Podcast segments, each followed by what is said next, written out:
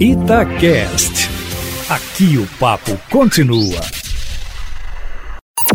Em cima do papo, com Edilene Lopes em edição extra do Diário Oficial do Estado como desembargador do Tribunal de Justiça de Minas Gerais o advogado Henrique Abiakel, de 39 anos, neto de Ibrahim e sobrinho do deputado Paulo Abiakel, do PSDB. Ele ocupa a vaga do quinto constitucional, regra prevista na Constituição, que determina que entre os desembargadores, que são juízes de segunda instância, um quinto seja composto por membros do Ministério Público ou por advogados com mais de 10 anos de profissão. O que significa que em Minas que 20% dos 140 desembargadores do Tribunal de Justiça entram para a carreira, Eustáquio, por indicação política, sem concurso público. O processo de escolha começa com uma lista sextupla, feita por entidades que representam a categoria, no caso do último desembargador escolhido, a Ordem dos Advogados do Brasil, a OAB.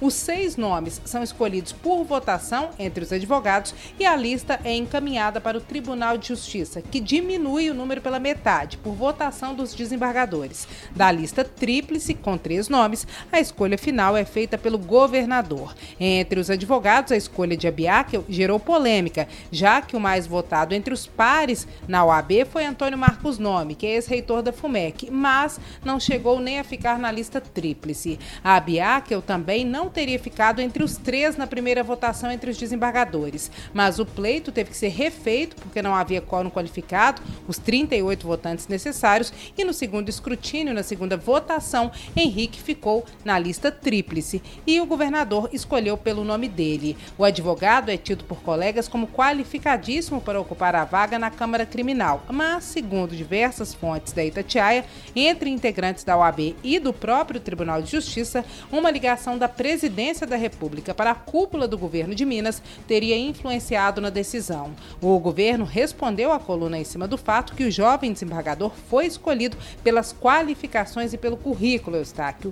Também também entramos em contato com a assessoria do deputado Paulo Abiakel e o parlamentar respondeu que desconhece totalmente essa história. Enviamos ainda mensagem para o próprio desembargador e aguardamos resposta. E por falar em governo, Eustáquio Ramos, o veto do governador Romeu Zema para recomposição salarial dos servidores da segurança pública foi mantido na Assembleia, o que significa que não haverá reajuste para nenhum servidor e a segurança pública recebe apenas os 13% a partir de agosto. O restante, que alcançariam percentual de 50% escalonado a partir do ano que vem, também foi vetado. Parlamentares representantes da segurança pública ficaram indignados, segundo alguns pares, soltando fogo pelas ventas.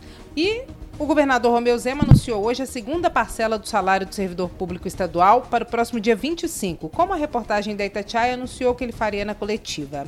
O chefe do executivo também agradeceu a ajuda dos outros poderes, sem dar detalhes, e anunciou que os duodécimos repasses mensais para o Legislativo, Judiciário, Ministério Público e Defensoria Pública estão garantidos. A coluna em cima do fato, Eustáquio, apurou que não houve cessão de parte dos orçamentos de outros poderes.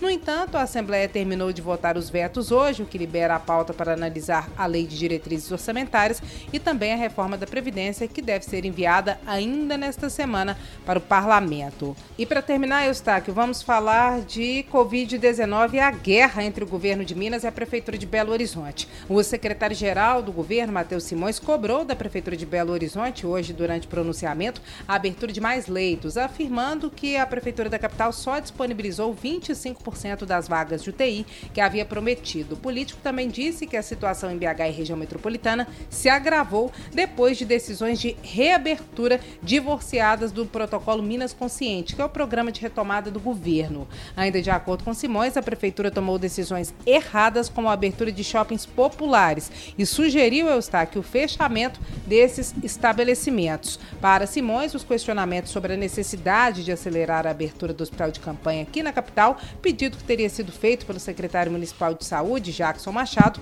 demonstra insegurança por parte das autoridades municipais sobre a capacidade de assistência na região metropolitana que é fornecida pelos municípios. O secretário pediu ainda que as cidades da região metropolitana demonstrem suas necessidades para que recebam ajuda, como recebem os municípios do interior do estado. Literalmente, Eustáquio Ramos, fogo no parquinho.